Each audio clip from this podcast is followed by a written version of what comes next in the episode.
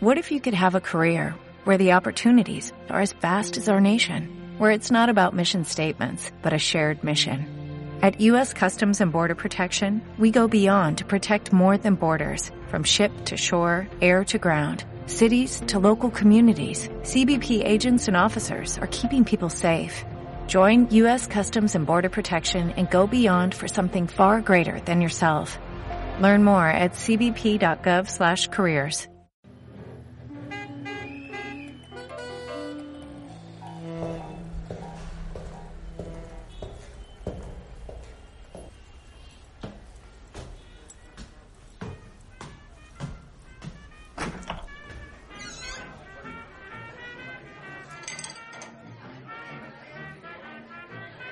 Bienvenidos a Puertas Abiertas, los sonidos de la semana del Club Matador.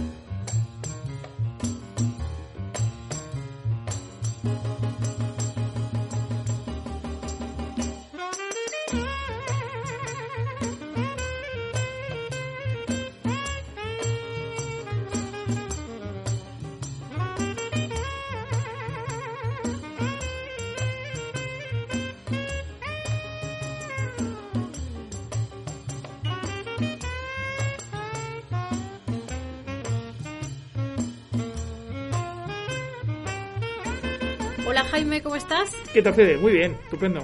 Bueno, ¿qué tal todo? ¿Qué tal por Argentina? Pues muy bien, la verdad que con muchas ganas de estar aquí. Hacía un año justo que no venía a Madrid y, en fin, con todo este lío de situación que tenemos en el planeta Tierra en general, la verdad que se han complicado las cosas, pero gracias a Dios me he podido escapar unos días y pasarme por el club, que ya tenía ganas. Bueno, ¿quieres que te prepare algo en particular o habías pensado algo? La verdad no había pensado nada, así que si te parece bien me pongo en tus manos. Perfecto, te voy a preparar un cóctel que hemos versionado nosotros. Es un cóctel clásico, Ajá. viene de- del Cop Reviver, que son el resucita muertos. Ah, mira, Así que qué bien- qué bien me va a venir, qué bien. Va a venir muy bien. Son, los, son cócteles que se crearon en principio para aquellos días que te levantabas con resaca. Ah, mira. Pero en este caso son La- cócteles lame- con... lamentablemente no es el caso, No es- pero nos lo vamos a tomar igual. No es el caso, pero vamos a aprovechar para que nos dé la energía, que nos haga la, la función de revivirnos. Nosotros lo hemos hecho con, le hemos llamado en lugar de Cobre Bay, porque es el clásico,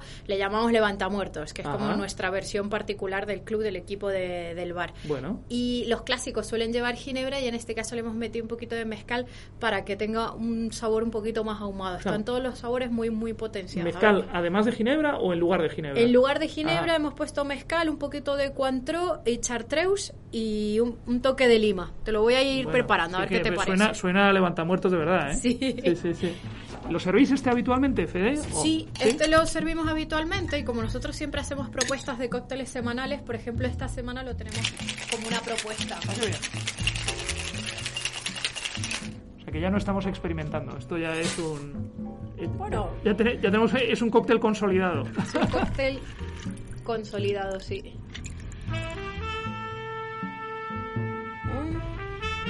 Y a ver qué te parece, a ver si crees tú que realmente es un levantamuertos. Tiene bastante pinta, vamos a ver.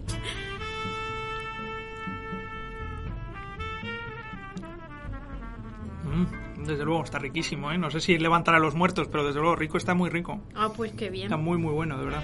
Pues nada, que, que me alegro mucho de que lo disfrutes y me alegro mucho de verte, te hemos echado de menos. Yo sí que os he echado de menos, créeme, y me alegro un montón de poder estar aquí y poder tener la oportunidad de, de tomarme un cóctel contigo. Lo estoy encantado. digo, lo mismo digo.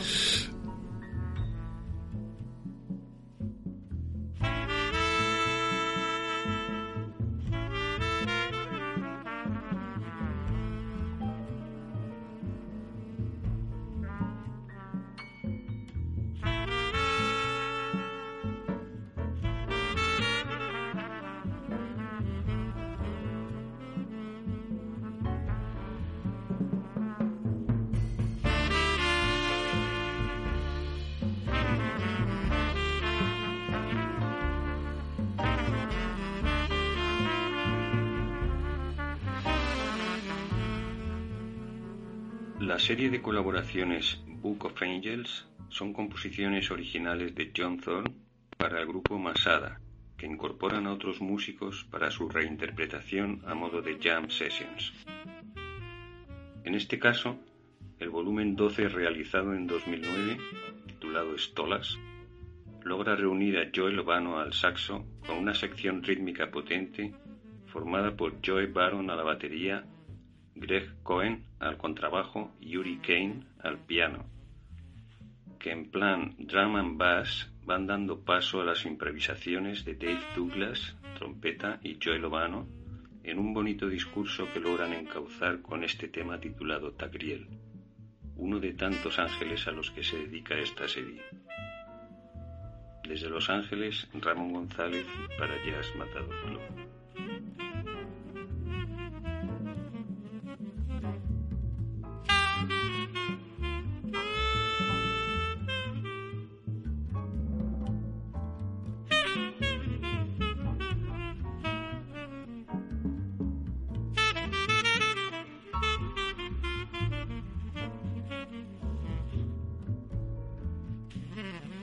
thank you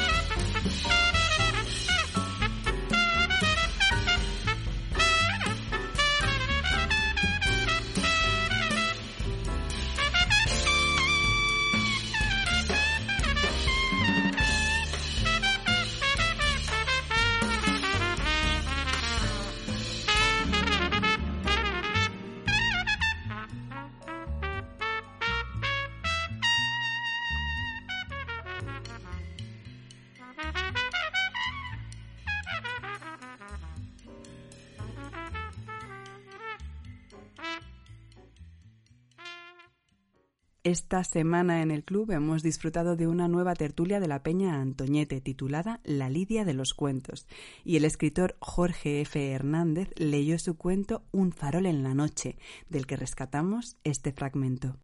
Este cuento se llama Un farol en la noche y es literatura vivencial. Éramos los dueños del mundo y no nos cambiábamos por nadie. Todos para uno y uno para todos. Pero cada uno de los cinco amigos que me rodeábamos todos los días de aquella época con la despreocupada certeza de que nada amenazaba el imperio que manteníamos sobre nuestras vidas. Cinco novilleros al filo de los 16 años con suficientes leguas andadas como para suscitar esperanzas entre los taurinos de verdad, los aficionados de cepa, esos que tenían cara de que podrían volverse apoderados o mecenas de nuestras ilusiones. Cinco toreros con apenas seis novilladas toreadas, que asegurábamos el futuro con promesas, pero también con mucho sudor. Todo el sudor que transpirábamos toreando de salón en los viveros de Coyoacán, el mismo que se mezclaba con la adrenalina del pavor en las noches de luna llena, cuando toreábamos sementales en ganaderías de prestigio. Las canas parecen convencerme de que éramos vagos e incluso delincuentes. El paso de los años ha trastocado la pureza de los atrevimientos de antaño. Lo que parecía heroico se ha convertido en locura y las travesuras inocentes se filtran ahora en la saliva con el sabor de lo irracional. Fuimos los que por encima de las calificaciones escolares llevábamos el título de toreros, y eso valía más que los diplomas. Por eso llegábamos tarde a la escuela, sudados de tantas faenas extenuantes con las que iniciábamos cada día desde las cinco de la mañana. Mucho antes de que amaneciera, al tiempo que nuestros compañeritos seguían dormidos, nosotros cumplíamos el calistécnico ritual de fomentar nuestros músculos y apuntalar la agilidad personal que cada uno de nosotros tenía en nuestros movimientos. A la hora en que los demás recibían de sus mamacitas el consentido ritual de sus desayunos, nosotros descifrábamos las mañanas con la lidia imaginaria de toros bravos. Había que aprender a echar el toro saber embestir como animal bravo, porque ahí se veía quién se había parado delante de un toro de veras, o quién fingía haberse pasado uno por la barriga. Teníamos que arrastrar los pies, arqueando la espalda y llevando los brazos extendidos como si fueran cuernos, exagerando lentamente los giros como si las piernas llevasen atrás otro par de patas, y había que torear exagerando la lentitud de cada movimiento para adquirir eso que llaman el temple, para marcar cada tiempo de un lance, cada etapa de un muletazo, como si fuera la memorización de una sensibilidad innata. Fuimos cinco maletillas que en once ocasiones violamos las leyes de la propiedad privada, saltando a la medianoche las bardas de piedras y las alambradas de púas para armar un ruedo hipotético en medio del potrero donde se veían flotar las sombras más negras del reino animal. Ahí están las sombras. Solo en dos ocasiones fuimos sorprendidos por los caporales y solamente una vez nos alcanzó un charro enfurecido que tuvo a bien rematar los puñetazos con el peso de su sombrero. Nos agarró literalmente a sombrerazos, pero lo que más dolía era la, la rabia con la que nos gritaba. Nos decía que habíamos echado a perder un torazo que ya había sido seleccionado para ser lidiado en la Plaza México, apartado nada menos que para un cartel de figuras. Al día siguiente, aún sin reponernos de la golpiza, nos valía madre la culpa y nos arrepentimos de no haber matado a estoque al toro de marras o al caporal enloquecido, porque nos sentíamos superiores a cualquiera, a cualquier ley y nos sentíamos mejores que ninguno. Hacíamos la luna porque éramos dueños de la noche y nada ni nadie podía quitarnos la ilusionada certeza de que acariciábamos la gloria a pesar de que pasábamos fríos en camiones de redilas cuando lográbamos viaje, cobijados con el pesado percal de nuestros capotes y el vaho compartido de nuestras respiraciones. Ahora calculo la cantidad de kilómetros que recorrimos a la vera de los caminos y no me sorprende saber que ya no se ven maletillas en las carreteras. Pero en aquella época éramos parte del paisaje, cinco flacos de mezclilla con sus respectivos líos colgados a la espalda, atados por los estaquilladores con los que armábamos las muletas, cinco siluetas sin prisas, calzados con votos camperos idénticos o con tenis blancos, gemelos hasta en las manchas de lodo y sangre. Cinco fantasmas armados con espadas disquetoledanas con las que íbamos marcando los acotamientos de las carreteras como huellas de víboras desconocidas. Cinco caballeros andantes con las ilusiones perdidas entre las nubes que rayaban el horizonte. Bastaba que uno de los cinco se enterase de que se llevaría a cabo una tienda en cualquier ganadería para que los otros cuatro asumiéramos de inmediato todas las exigencias de una emergencia, la ronda de los pretextos ante las respectivas familias, la retaíla de mentiras en la escuela, la cooperacha para los gastos. Y el sorteo obligatorio para definir quién de los cinco torearía primero. Llegábamos a la ganadería en turno y los señores nos mandaban a sentarnos en las bardas encaladas de los tentaderos como decoraciones de escenografía. Los cinco temblando inquietos, no de miedo, sino de ansias por recibir la venia de poder dar las tres a esas vacas ya cansadas de tanto trapazo que les daban las figuras, los toreros que ya cobraban en plazas de prestigio. En el mejor de los casos, nos dejaban probar si de veras queríamos ser toreros en alguna tienda de machos. Cuando hay que llevarlos al caballo y sobrellevar su estancia en el ruedo sin el auxilio del capotes. Si acaso con el engaño de una rama o cualquier palo, armando mancuernas, donde nos hacíamos mutuamente el quite a cuerpo limpio. Pero la mayoría de aquellos días de gloria transcurrían en los viveros de Coyoacán de 5 a 7 de la mañana, vestidos con gastadas camisetas y desgastados pants o chandals, que por españolizados llamábamos chandals, ceñidos a nuestros cuerpos como auténticos trajes de luces. Ahora parece increíble que me sintiera dueño de un porte majestuoso enfundado en aquella holgada y guanga sudadera de color azul marino que no he podido olvidar hasta la fecha. Recuerdo cada pliegue de mi capote y el olor exacto que tenía mi muleta en cuanto la armaba con el estoque simulado. Me acuerdo sin mancha del olor de mi sudor, sobre todo en las mañanas después de haber asistido a alguna fiesta, cuando las hormonas impusieron la necesidad de usar lociones y aún antes de que afeitarse fuera una obligación. Casi nunca llegué a entrenar a los viveros impregnado con el perfume de alguna de las muchas niñas que creí ligar con la impostura que yo iba directamente a convertirme en figura del toreo. Club Matador. Puertas abiertas.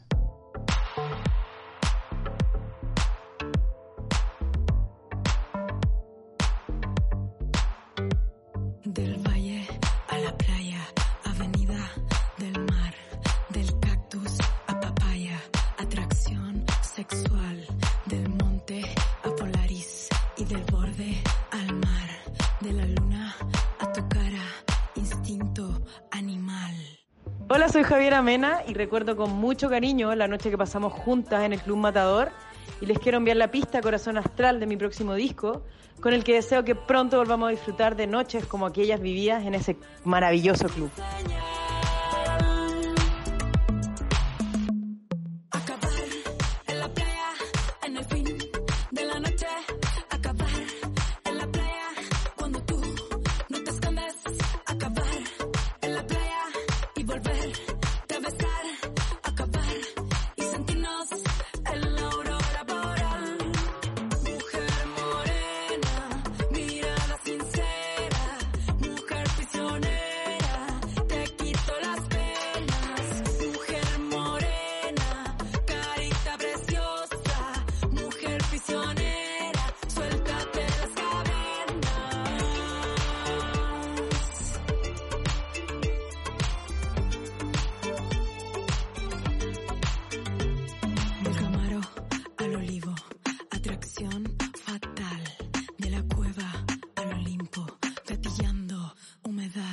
Hola a todos, eh, buenos días, soy Andrés Rodríguez, el kiosquero del Club Matador.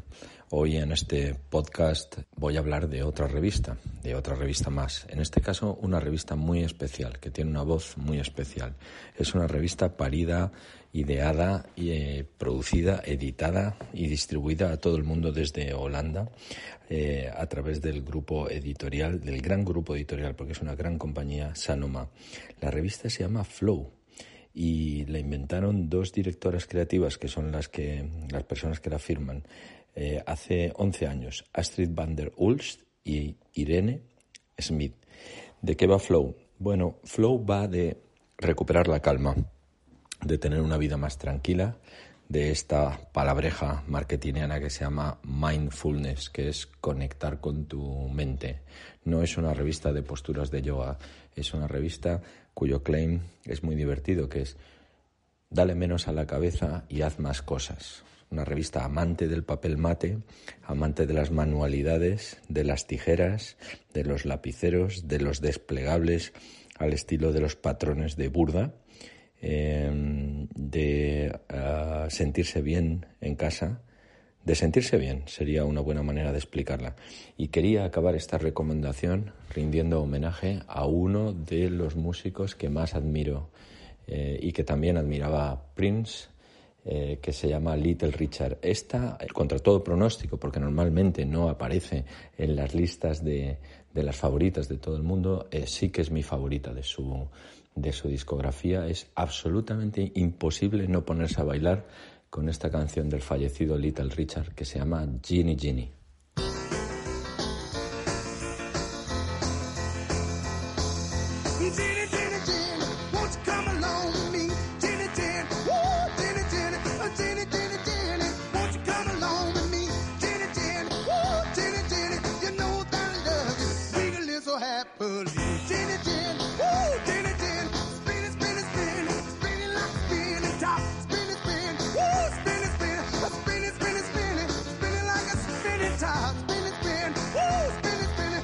The little.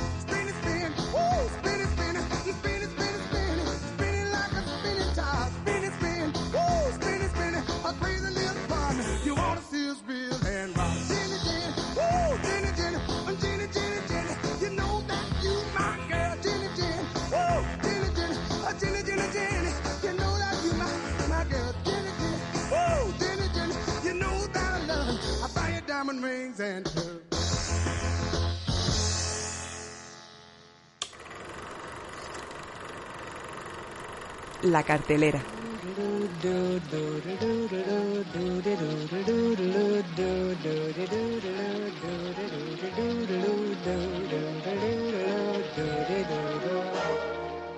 ¿Qué tal, Giorgio? Muy bien, Noemi.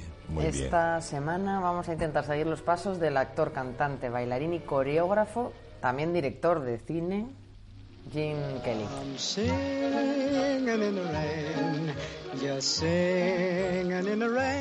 Sí, francamente ha hecho un montón de cosas y casi todas fenomenal. Él nace en una familia humilde de origen irlandesa y desde su infancia se apasionó a la danza y al atletismo. Se matriculó en la Universidad de Pittsburgh y estudió periodismo. Durante los años de la depresión económica trabajó como monitor de educación física, luego como bailarín en Broadway, donde tuvo mucho éxito enseguida y empezaron a encargarle alguna coreografía. Esta experiencia de coreógrafo le vino muy bien en sus primeros años de Hollywood. donde debutó como actor en el 42, con 30 años. Y además eh, se hace cargo, junto a su amigo Stanley Donen, de algún número musical de las películas. Jim Kelly tiene totalmente otro concepto del baile y él mismo baila de otra forma. Y esto se notó mucho en la película Ziegfeld Follies de 45, donde actúa con Fred Astaire. Históricamente su opuesto en la forma de bailar, tanto elegante y ligero uno cuanto brillante y acrobático el otro. En el 48 le vemos interpretar a D'Artagnan en Los Tres Mosqueteros, donde los espadachines, eh, transformados casi en bailarines, nos regala una de las versiones más eh, célebres de la novela de Dumas. El director, que era George Sidney, construye una película casi como si fuera él un coreógrafo, con una agilidad típica de una comedia musical, pero sin música. Y Kelly aquí es fantástico. En el 51 le vemos en un americano en París, donde la capital francesa está reconstruida como en una postal, con una escenografía que le da un tono casi de cuento de hada. La historia es muy simple, él es un joven pintor americano, objeto del deseo de una señora millonaria, pero él se enamora de la novia de un amigo suyo. La historia, como decíamos, es muy simplona, pero la interpretación de Kelly es magnífica la coreografía, la música de Gershwin, increíbles. Total, seis Oscars, mm. incluido la de mejor película y un Oscar especial a Jim Kelly por su aportación al género musical. Triunfa el año siguiente con eh, eh, Cantando bajo la lluvia, donde es actor y codirector con Stanley Donen, que uno de los musicales más bonitos jamás realizados vivimos un poco el pasaje en la película del mundo del cine, del mudo al sonoro, y las tribulaciones de dos actores. Uno, el Don, que Jim Kelly, que no tendrá ningún problema adaptarse, y Lina, que lo pasará fatal porque tiene una voz horrible. Aquí Kelly es desbordante de energía y de ganas de vivir. En cada uno de sus pasos, siempre es muy fuerte y quedará siempre en nuestra memoria su número en solitario que da el título a la película. Jim Kelly se ha convertido en el rey de, los musicales.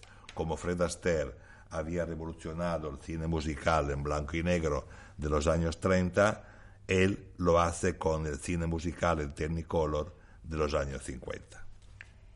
En la vida de Jim, por, bueno, por, eh, que he estado curioseando, sí está como equilibrado la dificultad y la oportunidad.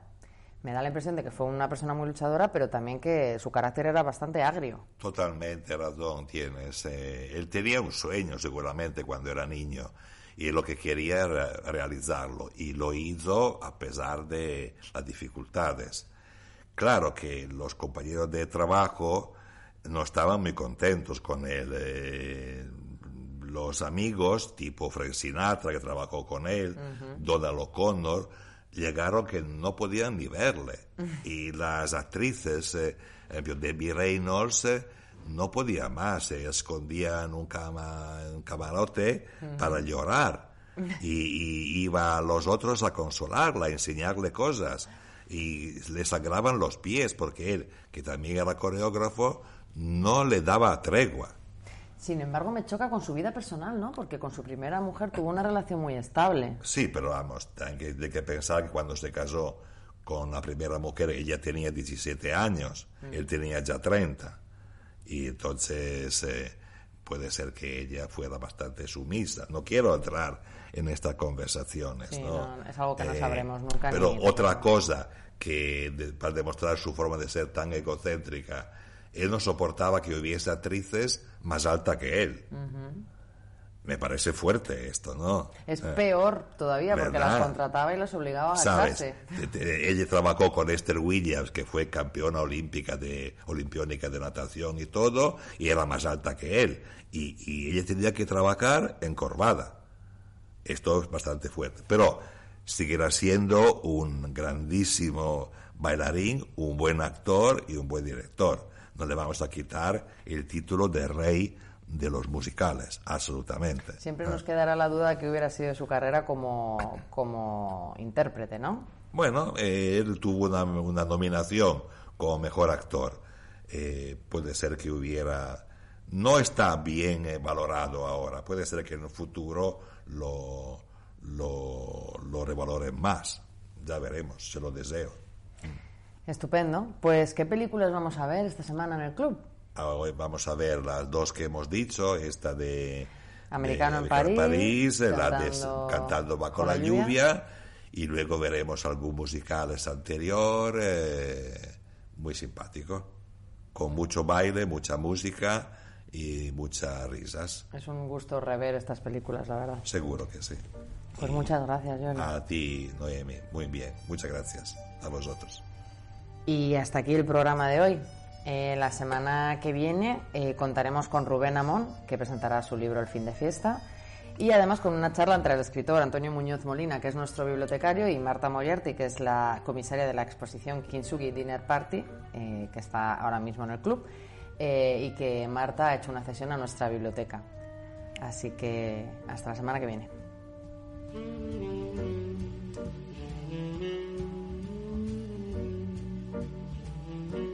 Puertas Abiertas, un programa de Club Matador producido por Banda Aparte.